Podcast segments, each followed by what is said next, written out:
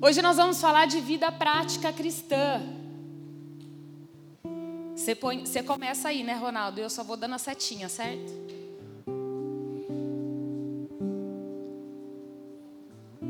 Nós vamos falar sobre vida prática cristã. Porque assim, gente, ah, tem que ler a Bíblia. Lógico que tem que ler a Bíblia. Tem que orar? Lógico que tem que orar. Tem que jejuar? Sim, também tem que jejuar. São muitas coisas que a gente faz. Mas hoje eu quero trazer uma prática diária da nossa vida cristã. Ah, mas eu faço teologia, mas eu sou entendedor da palavra. Tá bom, mas você, você vive Deus no seu dia a dia, no seu caminhar, na hora que você acorda, na hora que você vai trabalhar, na hora que você dorme. Muito a gente fala sobre devocional. A gente fala, ah, eu preciso fazer meu devocional. Eu preciso. Aí. Deixa eu ver. Ixi, já saiu da ordem aí. Segue a ordem aí, Ronaldo. A gente está se estruturando, né, gente? Com os nossos slides. A gente vai tentando. Mas vai dar tudo certo. Em Tiago 1,22. Estou na segunda já, Ronaldo que é Tiago 1:22. Fala assim, ó: Tornai-vos, pois, praticantes da palavra e não somente ouvintes, enganando-vos a vós mesmos. Por muito tempo, a gente se engana achando que só ir para a igreja é uma vida cristã. Ah, eu vou na igreja todo domingo. Ah, também participo de encontro na casa. E a gente acredita que isso é vida cristã. Mas aqui Tiago está deixando claro: tornai-vos, pois, praticantes da palavra e não somente ouvintes, porque a maioria aqui está ouvindo.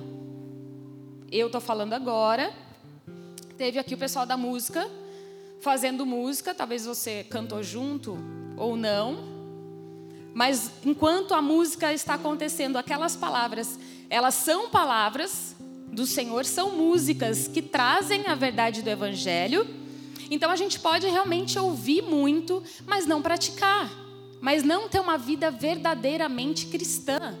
Na prática, nos relacionamentos, em como eu lido com os meus filhos, em como eu lido com meu marido, como eu lido, lido com o, o meu trabalho, os meus amigos, a igreja. Temos que ter uma vida prática, senão a gente se engana. Na religião.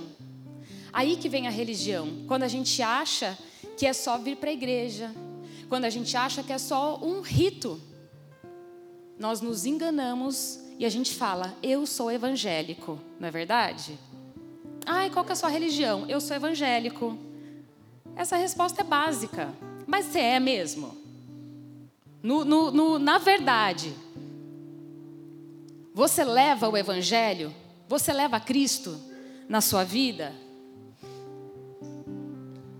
Opa.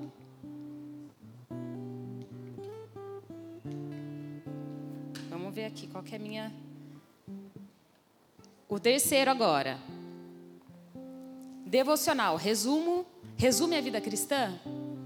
Eu estou nesse terceiro, no terceiro slide. É, segue o PDF. Eu mandei o PDF primeiro no grupo.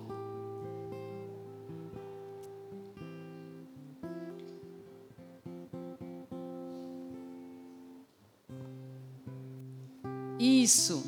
E a gente fala muito assim, né? Ai, eu preciso pegar firme no meu devocional. Nossa, tô tão largada no meu devocional. Ai, hoje preciso acordar mais cedo porque eu vou fazer o meu devocional. Não é? Não foi assim que a gente aprendeu?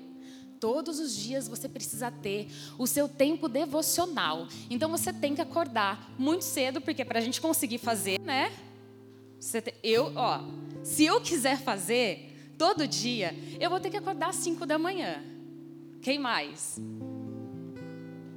Tem gente que vai ter que acordar quatro. Tem os mais, né? Os mais bacanas que conseguem, ah, não, eu acordo às oito, faço meu devocional. Tipo, sonho. Quem que consegue? Alguém acorda às oito? Nem levanta a mão. Porque é uma vergonha se você acorda às 8 da manhã. Não acorde às 8, pelo amor de Deus. Mas é difícil. Você não acorda, né, Sabrina? Às nove. Não, você pode. É porque ele, ele trabalha de madrugada. A gente fica muito preocupado, né? Com essa história do devocional. Ai, mas eu não fiz o meu, devocional da manhã. Nossa, meu dia vai ser horrível. Aí a gente acha que acabou. Que Satanás vai vir assim, vai te pegar. Vai pegar sua família. Porque você não teve aquele tempo devocional pela manhã. Você não teve aquele momento. Mas será que o devocional, esse que a gente conhece, ele resume uma vida cristã prática? Será? Vamos ver o que não é devocional. A gente vai falar um pouquinho sobre isso. O que é devocional, o que não é devocional. E a gente vai começar falando o que não é. Pode passar. O que não é devocional? Primeiro ponto. O nome de um momento. Vou fazer o meu devocional. Para os entendedores de português, devocional não é um substantivo. Gente, eu não lembraria de nada disso se eu não tivesse um filho, dois filhos no Fundamental 1. Tá? Então, se você não lembra o que é substantivo, o que é adjetivo, não tem problema. Mas substantivo é tudo aquilo que dá um nome a alguma coisa. E adjetivo é tudo que é, fala sobre aquele substantivo. Fala sobre algo. Tipo, o cabelo é bonito. Cabelo é substantivo. A igreja também é português. Cabelo é substantivo. Bonito é adjetivo. É a característica. Então, quando você faz, eu faço um devocional, não é, você não faz um devocional porque devocional é sobre alguma coisa. Devocional é um adjetivo, não é um substantivo. Então, aquilo que você faz de manhã, ele pode ser considerado um tempo devocional. Um momento devocional. Eu paro e tenho um tempo de, em devoção a Deus e eu leio a Bíblia, eu oro, eu apresento ali o meu dia. Você pode falar assim. Próximo. Devocional não é uma sequência de ritos. Cinco minutos falando em línguas. Dez minutos, oração de graças. 20 minutos, leitura da palavra. Não é isso também. Devocional não é uma sequência, uma regrinha que você vai cumprir. Próximo. Devocional também não é um ponto positivo na escolinha de Jesus. Né? Porque a gente está acostumado com esse Deus super bravo, que ele está lá em cima vendo, fez, não fez, fez, não fez. Ah, você não fez. Então eu vou tirar a bênção de você, porque você não fez o seu devocional hoje. Ah, mas é um pontinho positivo. Quando ele tiver que me olhar, ele vai ver o quanto eu tenho feito. Ele vai ver que todo dia eu sou lá, ó. Eu tô, eu tô lá firme no meu devocional. Não é isso. Deus não está com uma caderneta dando um ok. Eu amo planejar, eu amo planner e eu coloco, tipo, todo dia lá, devocional, e eu dou ok. Eu, que sou falha, pecadora. Mas Deus não faz isso, porque Deus vê o macro. Deus vê o todo. Deus vê a sua vida inteira.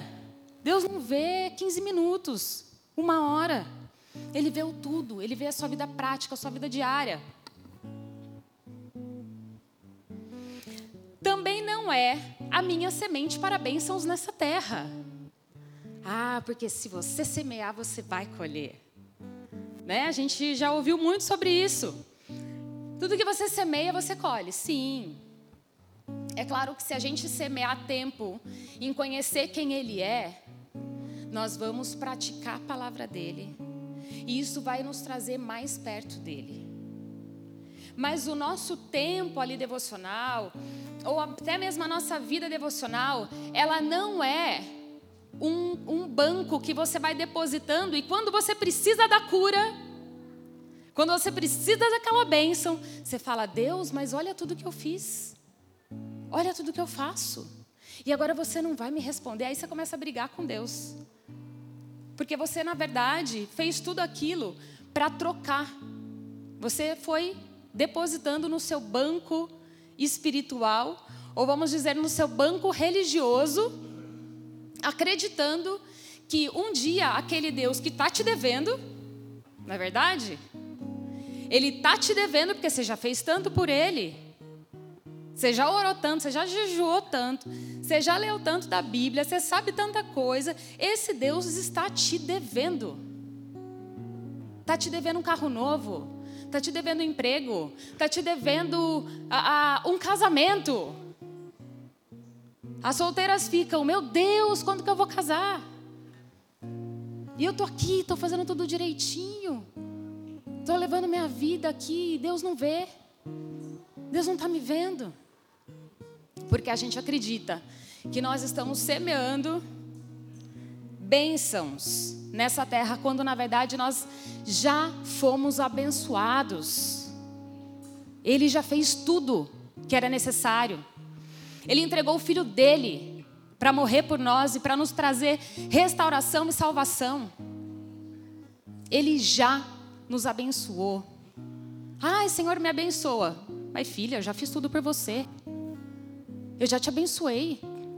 O que, que você quer? Ele é um pai, amém? E ele está disposto a cuidar. Ele está disposto a fazer tudo por nós. Mas ele sabe o que ele tem que fazer de melhor. Próximo ponto. Devocional também não é um pré-requisito para sermos salvos. Ah, e se eu não faço uma devocional, eu vou perder a minha salvação. Ou só quando eu tiver uma vida devocional, só quando eu tiver aquela prática religiosa, eu vou ser salvo.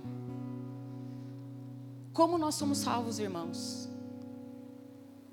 O que o que Deus requer para a nossa salvação. O que, que é necessário? Nós somos salvos pela fé, somente pela fé em Cristo Jesus. É isso, aquele que confessa com a sua boca que Ele é o Salvador, esse é salvo. Ah, mas então eu não quero, então não preciso fazer nada. Mostra a sua salvação através das suas obras. É isso que a palavra diz. A sua salvação ela vai ser vista. Ela vai ser enxergada, ela vai ser comunicada para os outros através da sua vida.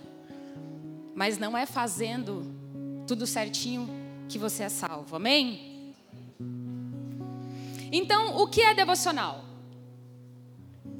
É qualquer momento e todo momento que você intencionalmente devota sua atenção afeto e adoração ao Pai. Todo momento. Todos os momentos da nossa vida, quando nós entendemos quem Ele é, a todo momento, a gente vai intencionalmente entregar, devotar a nossa atenção, o nosso afeto e a nossa adoração ao nosso Pai. Sendo assim, nós não temos um tempo devocional, mas nós temos sim uma vida toda devocional, uma vida de devoção, uma vida que mostra o meu amor, o meu afeto, a minha adoração ao Pai. Em tudo. Quando eu passo por algo no meu trabalho, eu tenho que tomar uma decisão, eu faço em amor, intencionalmente demonstrando afeto a Deus, a quem Ele é, a palavra dEle. Seja qual for a situação na minha vida, eu vou primeiro buscar a orientação dEle. Ele me orienta, eu faço por Ele. E assim eu tenho ali uma decisão no meu trabalho que é devoção, que é devocional. É uma vida inteira, o tempo todo. Salmos o Salmo de número 119 de 1 a 3. Fala assim: Bem-aventurados os irrepreensíveis no seu caminho, que andam na lei do Senhor.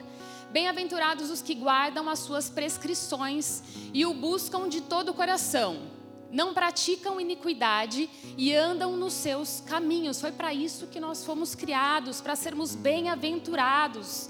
E como nós, como nós seremos bem-aventurados? Sendo irrepreensíveis no seu caminho.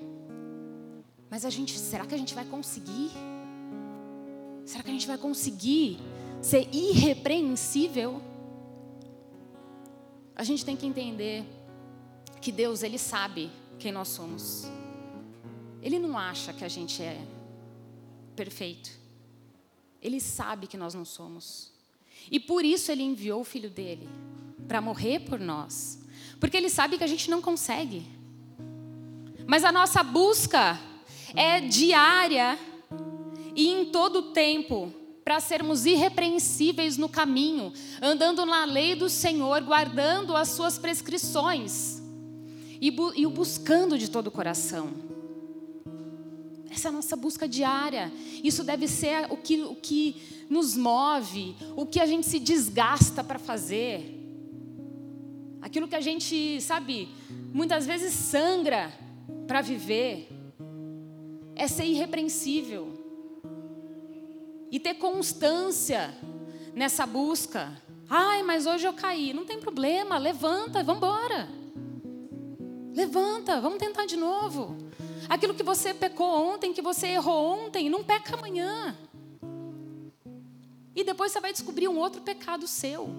E no resto da vida a gente vai descobrir pecado dentro do nosso coração. Porque o nosso coração é cheio de pecado. Mas quanto mais a gente entende quem Ele é, a gente vai querendo esse caminho, a gente vai querendo esse lugar. E, consequentemente, somos bem-aventurados.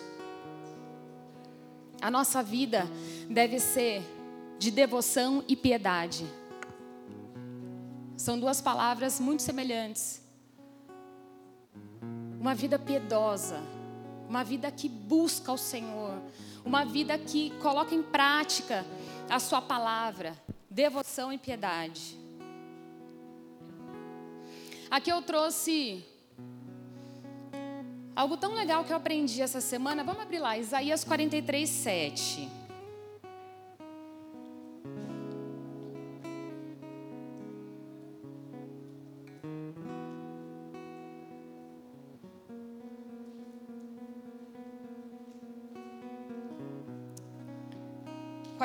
Quarenta e três sete. A todos os que são chamados pelo meu nome, eu os criei para a minha glória e que, e que formei e fiz.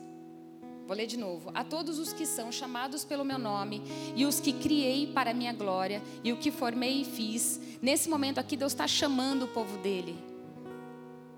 Todos aqueles que ele fez, que ele formou e que foram chamados, foram criados para a glória dele. Nós fazemos parte desse povo hoje. Esse povo que foi criado, foi formado e foi separado para a glória dele. E aqui nesse triângulo,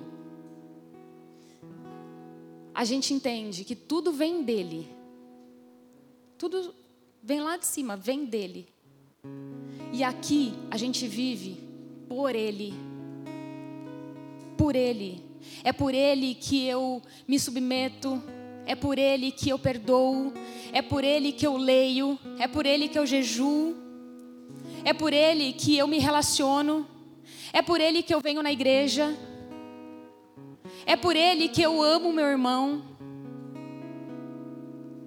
é por Ele que eu sirvo, é por Ele que eu amo a minha família, é por Ele que eu educo os meus filhos, é por Ele, é por Ele que você está aqui. Porque senão você estava em qualquer lugar, dormindo, né?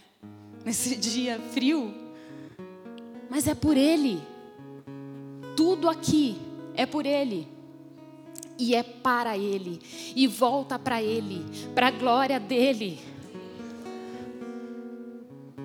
Porque se eu faço por Ele, só tem um que vai ser glorificado. E é Ele. É quem merece toda a glória e toda a honra. Ai, seus filhos, isso. Ah, sua casa, ah, seu trabalho. Eu faço por Ele. Não é para minha glória. Não é para minha honra, não é para mim, é para Ele. É um olhar para a eternidade. Não é um olhar para esse mundo. 1 Timóteo 4.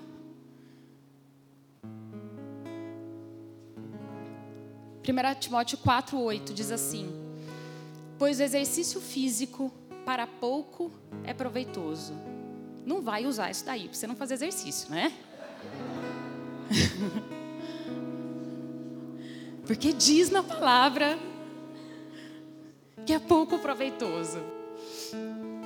Então eu não faço, não vou fazer. Pois o exercício físico para pouco é proveitoso, mas a piedade para tudo é proveitosa, porque tem a promessa da vida que agora é e da que há de ser. Uma vida piedosa, ela trabalha em favor, ela é proveitosa nessa vida aqui, mas também na vida que virá, na vida eterna. E como que ela é proveitosa nessa vida agora? Que quando eu não estou a fim de servir o outro, eu faço por ele, eu sirvo porque Deus mandou, eu obedeço a palavra dele. Então isso me capacita, me capacita a me relacionar me capacita a viver essa vida aqui. Então a, a piedade ela é proveitosa nos nossos relacionamentos, ela é proveitosa no nosso trabalho, ela é proveitosa na educação dos filhos, no casamento, ela é proveitosa para a vida em comunidade. Porque se você acha que você está aqui na igreja, que você vive em comunidade, porque você acha legal, esquece. Muitas vezes não vai ser legal muitas vezes não vai ser legal. Mas você vive em comunidade porque Deus falou para a gente andar em comunhão, para a gente viver como família. Então a gente faz por Ele, suportando uns aos outros. Ou você acha que isso é legal? Tem hora que você não é legal. Tem hora que eu também não sou. Tem hora que eu não falo o que vocês querem ouvir. Tem horas, tem vários momentos que eu não vou suprir o que você espera de mim. Muitos momentos eu não vou suprir o que meu marido espera de mim, o que meus filhos esperam de mim. Mas nós vivemos aqui em comunidade porque Ele mandou. Porque nós não somos só ouvintes da palavra, mas nós somos praticantes da palavra. E isso me faz acordar de domingo de manhã e vir para esse lugar. E vir para cá. A Nilva vem, a Nilva, no... a Nilva, gente, ela tá de escala todo domingo praticamente. Falei para ela, tatua, só vai. Seu lema de vida. Ou vocês acham que ela tá afim de vir aqui todo dia, todo domingo fazer café para vocês? Porque às vezes a gente esquece, né? Que quando a gente entra aqui na igreja, a gente toma um café, alguém preparou seu café. Não é verdade? Alguém cortou o bolo que você comeu. Alguém lavou a maçã que você está comendo. Mas a gente esquece. E a gente pensa também que quem fez, fez com maior amor. Às vezes não. Às vezes fez, meu, que saco. Que eu estou fazendo esse negócio aqui. Mas quando a gente faz por ele, não importa o que eu sinto. Não importa se eu estou achando super legal. Se eu estou achando, nossa, que prazer. Que prazer é fazer por Ele e para Ele. Esse é o nosso prazer. E aí a gente vai descobrindo também o prazer na comunhão. Que gostoso. Chega aqui mais cedo, toma um café. né? Conversa, a gente vai descobrindo. Mas muitas vezes a gente vai fazer por obediência e não porque eu tô afim. Ai, mas tem que servir na igreja. Ai, não estou no momento. Não estou nesse momento agora. Que momento você vai esperar? A hora que Jesus voltar. Você vai estar no seu momento. Você vai estar glorificado, né? Vai estar perfeito. Você vai esperar esse momento. Porque enquanto, você, enquanto ele não volta, gente, você faz por obediência. Você faz por amor a Ele. E aí o amor a Ele vai te levar ao amor para o próximo. Amar a Deus acima de todas as coisas e amar o próximo como a você mesmo. Esse é o caminho. Mas vamos falar agora, já que. Ah, não, pode manter aí. O, aí, tem uma comparação do exercício físico com uma vida de piedade. Ó, oh, o exercício você não aproveita tanto. Não aproveita tanto porque aqui, fazer agora, né, trazer para o... Porque o exercício físico, ele vai ser aproveitado só aqui, né, gente? Só aqui, né? mas por favor, faça exercício. Senão também você vai levar uma vida ruim aqui. Você não consegue andar direito, sentar direito, respirar direito. Então faça exercício físico. Mas é proveitoso só para essa vida. Não é proveitoso para a vida que virá. Mas assim como exercício físico é algo que a gente tem que se esforçar para fazer, assim como o músculo ele tem, é, é, ele vai ganhando força à medida que você vai colocando ele em ação, Assim a vida piedosa e a vida de devoção também. Também requer um exercício, também requer uma disciplina, também requer você fazer mesmo quando você não quer. A gente vai falar agora sobre disciplinas espirituais. As disciplinas espirituais, elas têm a ver com Deus no dia a dia. Como eu vivo por Deus e para Deus todos os dias da minha vida. O que, que eu posso fazer? Quais são as atitudes que eu devo tomar? O que eu vou passar para vocês agora está nesse livro, Celebração da Disciplina, do Foster. Alguém já leu esse livro? A Stephanie já leu, legal. É um livro riquíssimo, riquíssimo em informações. Eu vou passar aqui para vocês assim, só vou citar o que está nesse livro. Mas ele fez um, uma, uma compilação de disciplinas, atitudes, né, que trazem uma disciplina espiritual para que você tenha essa vida de prática, para que você tenha uma vida de devoção e reconhecendo, porque muitas vezes nós temos, é, é nós fazemos muitas coisas que estão aí, só que nós não temos noção quando eu comecei a entender algumas coisas, eu comecei a, a ter liberdade. A ter liberdade em Cristo.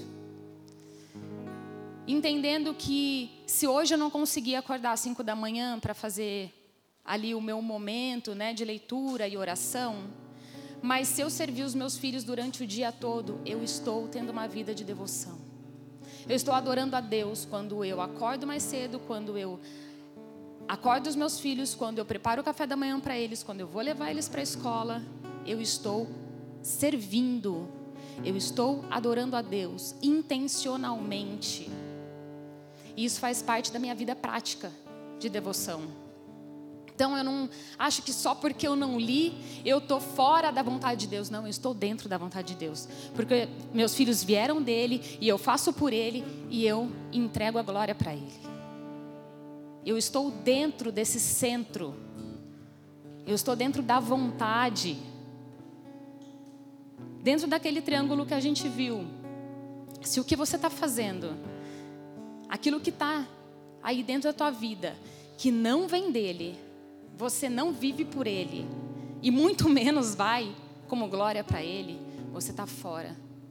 Fora da vontade dele. Talvez seja uma atitude, um relacionamento, algo que você tem que tirar da sua vida. Porque não vem dele, não é por ele e não é para ele. Vamos falar então das disciplinas interiores. A primeira, as, as disciplinas interiores são aquelas que você faz sozinho, é você ali, Deus. A primeira delas que a gente vai falar é sobre a meditação. A meditação é ouvir a voz de Deus através da palavra. A gente ouve muito sobre meditação, a meditação oriental, né? Ah, eu vou meditar, esvaziar todo o meu, é, é, os meus pensamentos, né? Ficar zen. Aqui a diferença da meditação cristã e tem muito preconceito, né? Até no no Spotify, se você colocar meditação cristã, você vai encontrar ótimo material.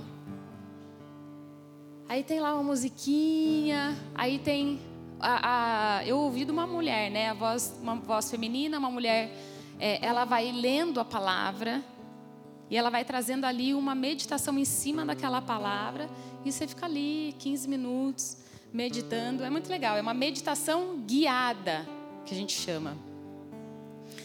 Uh, então ela é diferente da meditação que a gente ouve por aí, que é uma meditação que te esvazia. Essa é uma meditação que te enche que internaliza a palavra, torna a palavra pessoal para você. Essa, essa prática, como fazer ela? Escolha um texto pequeno, às vezes um versículo, e você vai meditar, ruminar, que a gente fala, comer aquela palavra, assim, ó, mastigar muito. Pega que seja um versículo. Senhor, que, que o Senhor quer falar comigo aqui nesse versículo? E você começa ali a, a destrinchar o versículo. Ah, mas ele quis dizer isso. Então é para eu fazer aquilo. Você vai tomar aquela palavra para você. Para você. O que eu faço? Eu pego, sabe, no, geralmente na, é, na Bíblia tem aqueles blocos, né? Os subtítulos que são as coisas que estão acontecendo ali tudo junto, tem um contexto ali. Então eu leio aquela parte, dez versículos, oito versículos, cinco versículos, e vejo qual deles, me qual deles chama mais a minha atenção. Eu pego aquele versículo, eu escrevo, tenho um caderno, aí eu escrevo, reescrevo né, aquele, aquele versículo e fico ali pego alguma outra Bíblia, vejo, comparo a tradução e fico ali ruminando aquela palavra. Falo, Deus, eu entendi. O Senhor quer, quer isso aqui de mim hoje. Tornar a palavra pessoal para você. Então, essa meditação não é, ah, eu vou ler aqui um monte de coisa, ah, vou ler três capítulos. Você não vai conseguir, a não ser que você tenha, nossa, muito tempo, você vai parar 24 horas do seu dia você não vai ter tempo de ruminar. E a intenção é que realmente você medite. Aí você meditou naquela palavra, ah, é uma palavra sobre ansiedade. Senhor, aí você coloca em oração aquela palavra. Senhor, é, me perdoa pela ansiedade. Me perdoa, porque se eu estive ansiosa, porque eu não tenho acreditado no Senhor, eu não tenho confiado no Senhor. Espírito Santo, me dá mais fé. Você começa a orar em cima daquela palavra que você acabou de meditar, porque às vezes a gente não sabe o que orar, né? Não sei vocês, mas tem hora que eu não sei o que orar. Tem dia que eu também nem quero orar, ou só eu. Tem dia que a gente não quer. Aí eu, eu uso essa palavra da meditação para minha oração. Senhor, me perdoa porque eu não faço isso, mas me ajuda, Espírito Santo, a fazer me capacita, me dá poder. Próxima, a oração. Tiago 4, 3. Deixa eu abrir aqui.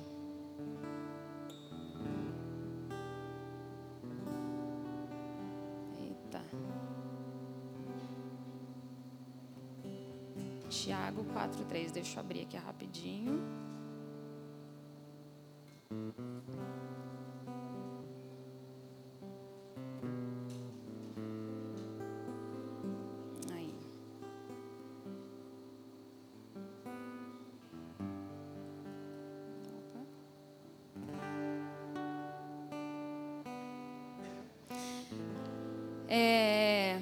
Tiago 4,3.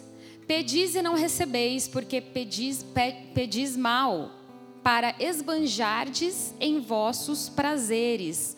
O, algo que a gente tem que tomar muito, assim, entender para o nosso momento de oração, gente. A gente não ora o que a gente quer, a gente ora o que Ele quer. A gente entende o coração dele, a gente conhece a Ele, por isso que é importante para a sua oração é, acontecer, funcionar, você precisa orar o que Ele quer que você ore. Para isso você tem que conhecer Ele. Ai, mas eu oro, oro e não consigo, porque você está pedindo mal. Porque você está pedindo segundo os desejos do seu coração. E não segundo os desejos do coração dele. E quando eu oro em cima dos desejos do coração dele, ele vai fazer, porque ele mesmo já disse que ele quer. Ele só está esperando a gente colocar.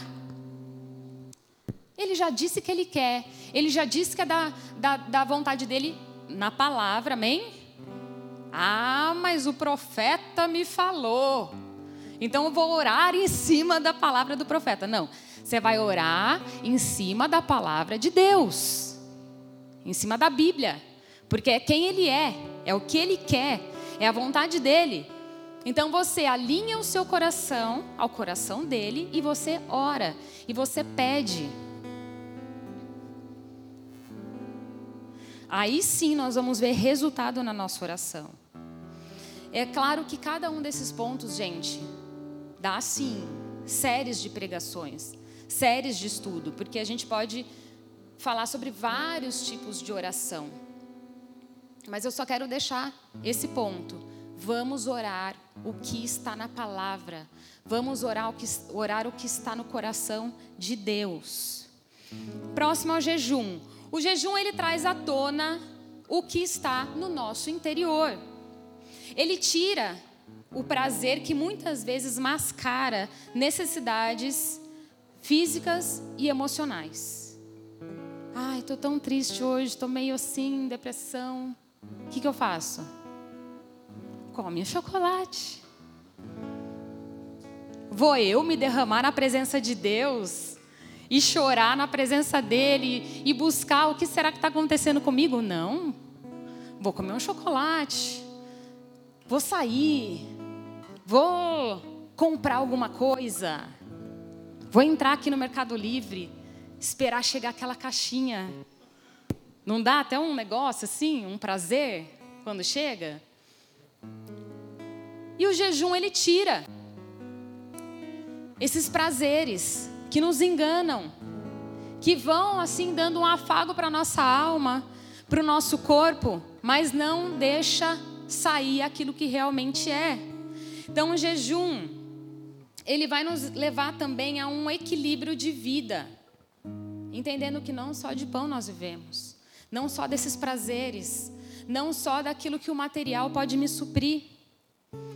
Tipos de jejum, o total, que foi o jejum que Deus, que Jesus fez sem alimento algum. A gente tem também na Bíblia o caso do jejum parcial, como o de Daniel, que ele tirou algumas coisas. E nesse livro é muito legal que ele vai dando assim: ah, como é que você pode fazer um jejum total? Faça oito horas, faça 16 horas, cons consiga ficar 24. E ele vai trazendo essa é, técnicas assim, né? De como você avançar num jejum total. Imagina, gente, eu nunca fiz. Alguém já fez? Total, assim? Aí tem uns crentes aí. Uma meia dúzia, mas tem. Acho que total eu já consegui tipo oito horas. Enquanto eu estou dormindo. assim, né? Eu faço jejum total. Das 11 às 8 da manhã.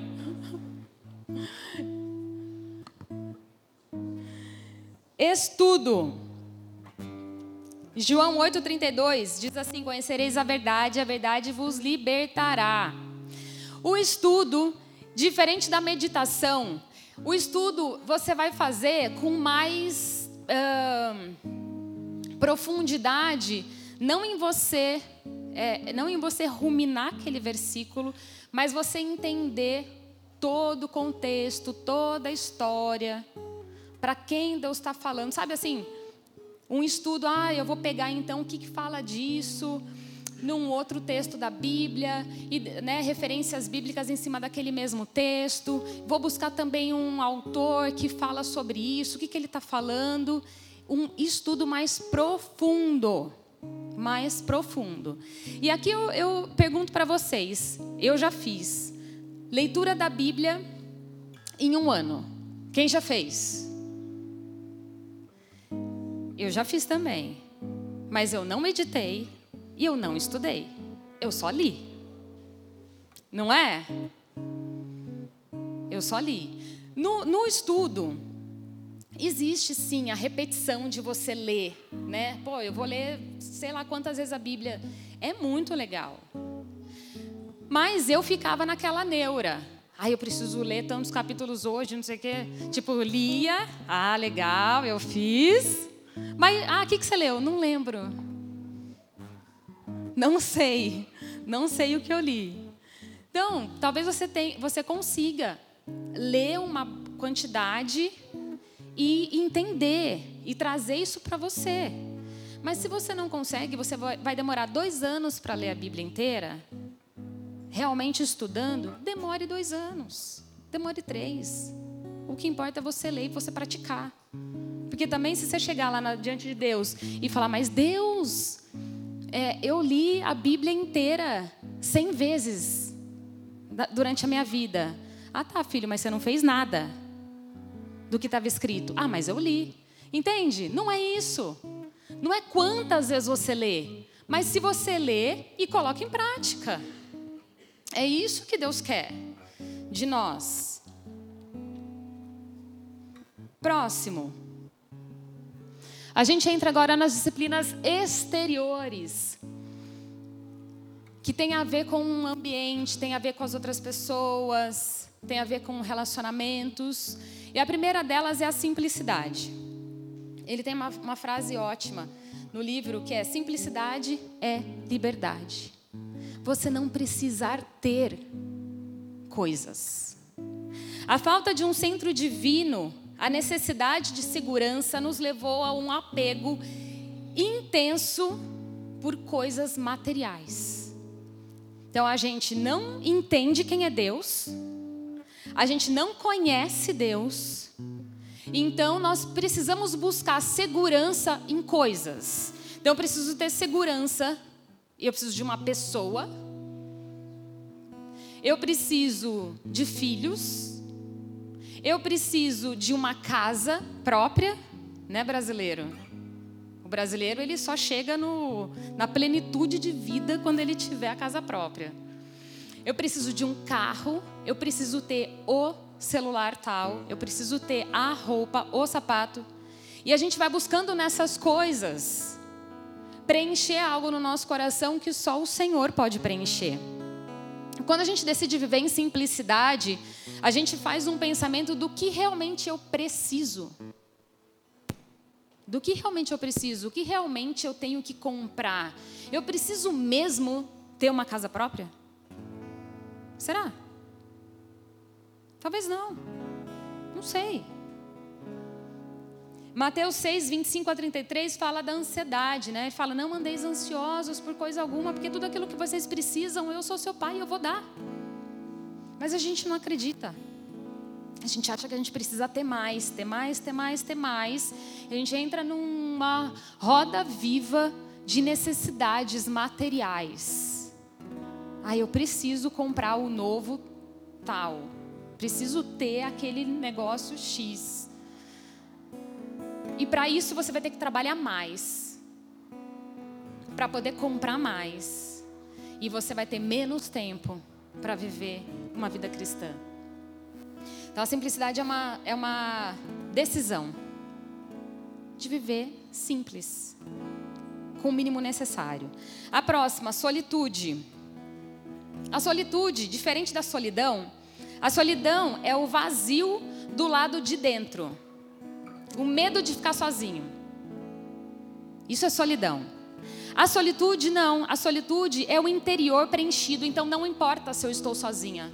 Não importa se, se é, é, não tem ninguém comigo. Não importa se está tudo em silêncio, porque muitas vezes a gente não consegue ficar em silêncio, em estar no lugar. Sabe aquela coisa de chega em casa, liga a TV? Tô dirigindo, coloca um, um podcast? Coloca algum barulho? Sempre a gente está procurando barulhos, mas a gente não se encontra com a gente mesmo. Porque dá muito trabalho se encontrar com a gente mesmo. Dá muito trabalho.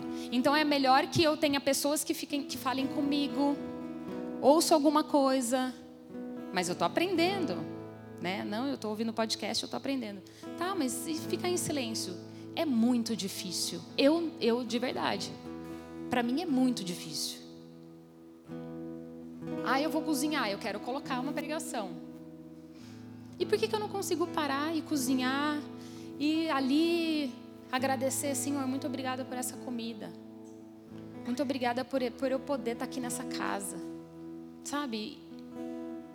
Me encontrar com o Senhor. Silenciar o exterior. E aqui, junto com essa disciplina, também entra o silêncio. Sábio é aquele que cala, não é? Muitas vezes, porque você está com o seu interior conectado ao Senhor. E aí você não precisa falar demais. Você não precisa colocar a sua opinião o tempo todo. Você não precisa pregar o tempo todo. Muitas vezes o, o, o sábio, ele cala. Porque o tolo fala demais. O tolo quer só falar, falar, falar, falar. Às vezes ele precisa, aí o sábio só ouve. Submissão. Em Marcos 8,34, Jesus fala: Se você quiser me seguir, pega a sua cruz e vamos. A submissão é entender que todos nós estamos sujeitos uns aos outros. Ninguém manda em ninguém. O pastor não manda na igreja. O pastor não manda em você. Ninguém manda em ninguém, mas, nós temos um só Senhor, que é o nosso Pai, é Deus. Mas o nosso papel é sujeitar um ao outro. O próprio Cristo se sujeitou. Aí, eu não me sujeito a ninguém. Então tá. Você não é igual a Cristo. Você não está buscando ser igual a Ele. Porque Ele mesmo se, submet, se submeteu. Em primeiro lugar, ele se submeteu ao Pai. E ele veio, ele morreu naquela cruz. Ele se submeteu às leis. Ele se submeteu às necessidades dos outros, que não deixavam ele em paz. Ah, mas Jesus tem que fazer isso. Jesus aquilo, ele se submeteu. O próximo, muito ligado a esse, é o serviço. Jesus nos ensinou a servir, ele morreu em serviço e também viveu em serviço. Não sei se quem assistiu The Chosen tem uma cena muito legal. Se você não assistiu The Chosen, assista. Tem uma cena muito legal que os discípulos estão lá no acampamento brigando, maior treta. Ah, quem que é? Tipo, briga, maior briga de ego. E aí Jesus não aparece o episódio inteiro. Jesus aparece no final. Ele chega assim, à noite, cambaleando, sujo, sujo, sujo de sangue porque ele tinha ficado o dia inteiro servindo a população, orando pelas pessoas, curando as pessoas, ensinando as pessoas, e aqueles caras tudo nó cego, brigando entre si. Jesus fala boa noite, e ele entra na tenda dele e dorme. Ele é o maior exemplo de serviço. O maior exemplo. Mas a gente quer ficar no nosso conforto. Porque é legal ficar no conforto, né? A gente tem que confessar. É gostoso. É gostoso não me envolver. É gostoso não servir. É gostoso não me comprometer com o bem do outro e só me comprometer com o meu bem. É gostoso, mas não é Jesus. Essa história mesmo. Ai, eu não estou no meu momento de servir na igreja. Cara, olha para Jesus. Você tem certeza que está falando isso? Eu não tenho momento para obedecer a palavra. Eu não tenho momento para ser igual a Jesus. É o tempo todo. É uma vida. Ele fala uma frase maravilhosa: se escolhermos voluntariamente deixar que as pessoas se aproveitem de nós, então elas não poderão nos manipular. Eu escolho servir. Ah, mas estão pedindo demais. Não tem problema nenhum. Eu escolhi. Eu escolhi servir. E eu sirvo por Deus e para Deus. Ele acha que ele está me manipulando? Bobinho. Eu estou fazendo para Deus. Eu não estou fazendo para o outro, eu estou fazendo para Deus.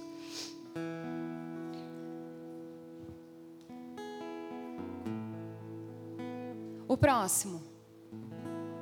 E nós temos as disciplinas comunitárias aí para a gente finalizar. A primeira é a confissão. A palavra diz para nós confessarmos os nossos pecados, né? E para que a gente ore um pelo outro. Ele tem uma frase no livro que fala: confessar as más obras é o primeiro passo para as boas obras. O primeiro passo para você mudar é você chegar no irmão e falar: irmão,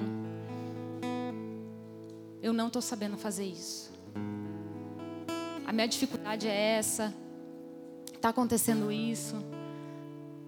Você confessa, o seu irmão pode te ajudar falando alguma coisa, te direcionando, ou ele só vai orar por você.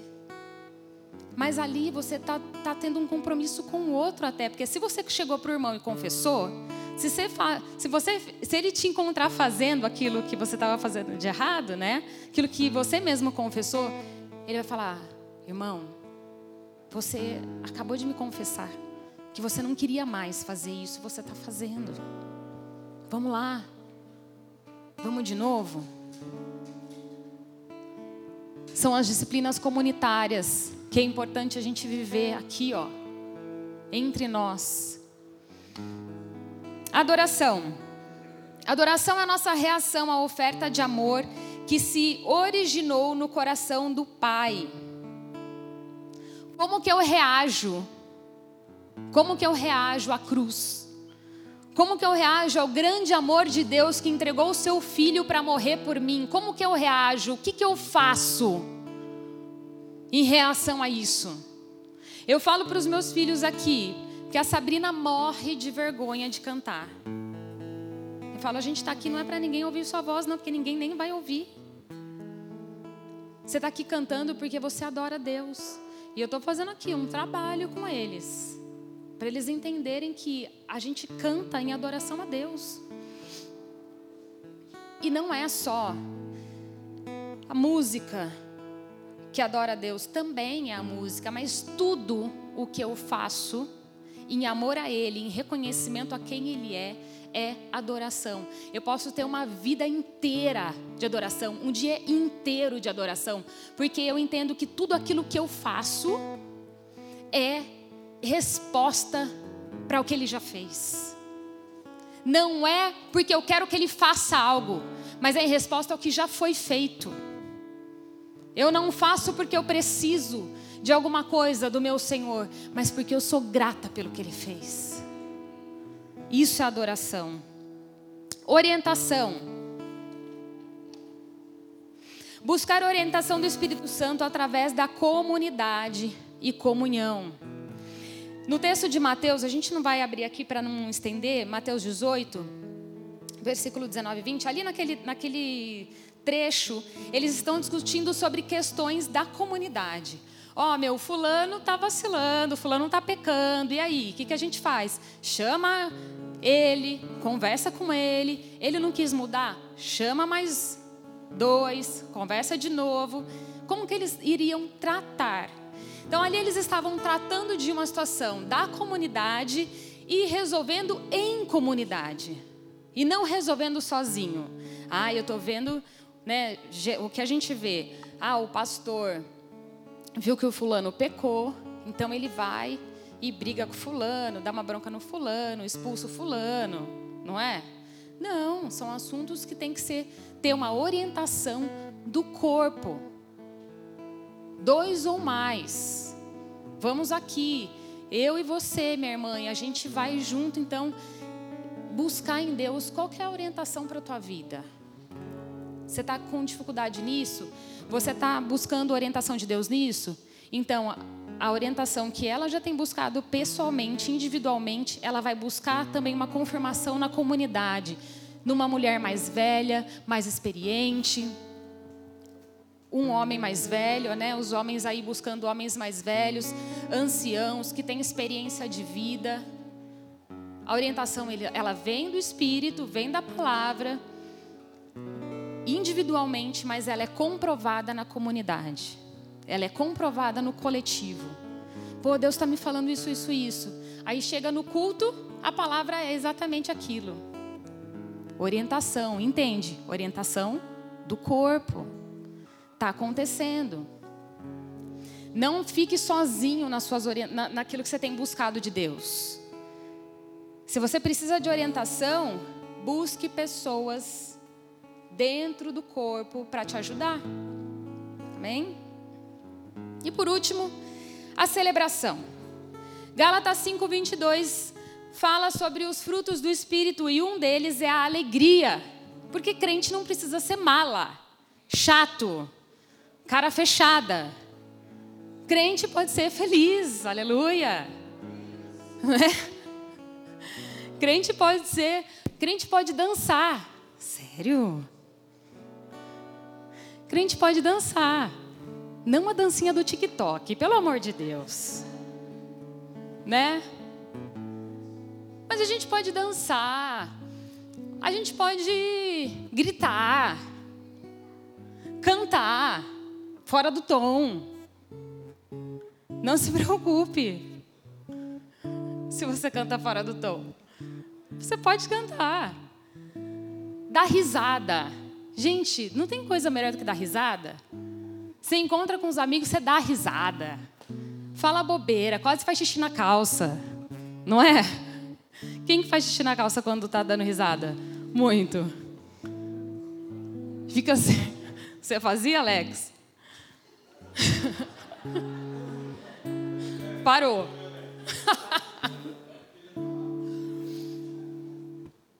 Dar risada é muito legal. Você encontra com as amigas, aí começa uma, uma falação de besteira, não é? A melhor parte de encontrar com as amigas é isso. Você começa a falar um monte de besteira, aí você ri, aí você nem sabe mais porque você está rindo.